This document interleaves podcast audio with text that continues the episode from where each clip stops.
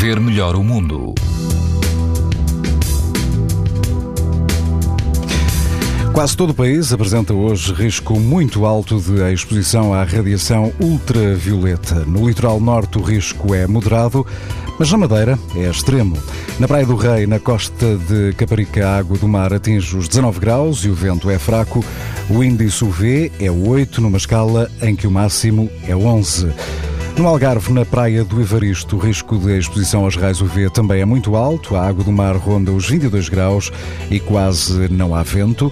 Na praia da Tocha, em Cantanhede, a água está mais fria, 18 graus, e não há vento. O índice UV é 5, ou seja, moderado. Pode ouvir estas informações no site da TSF e também em podcast. Para ver melhor o mundo, uma parceria Essilor-TSF. Sabia que é tão importante proteger os seus olhos como a sua pele? Não basta ter lentes para estar protegido. Lentes Essilor Proteção Total. Para uma visão saudável. Essilor. Para ver melhor o mundo.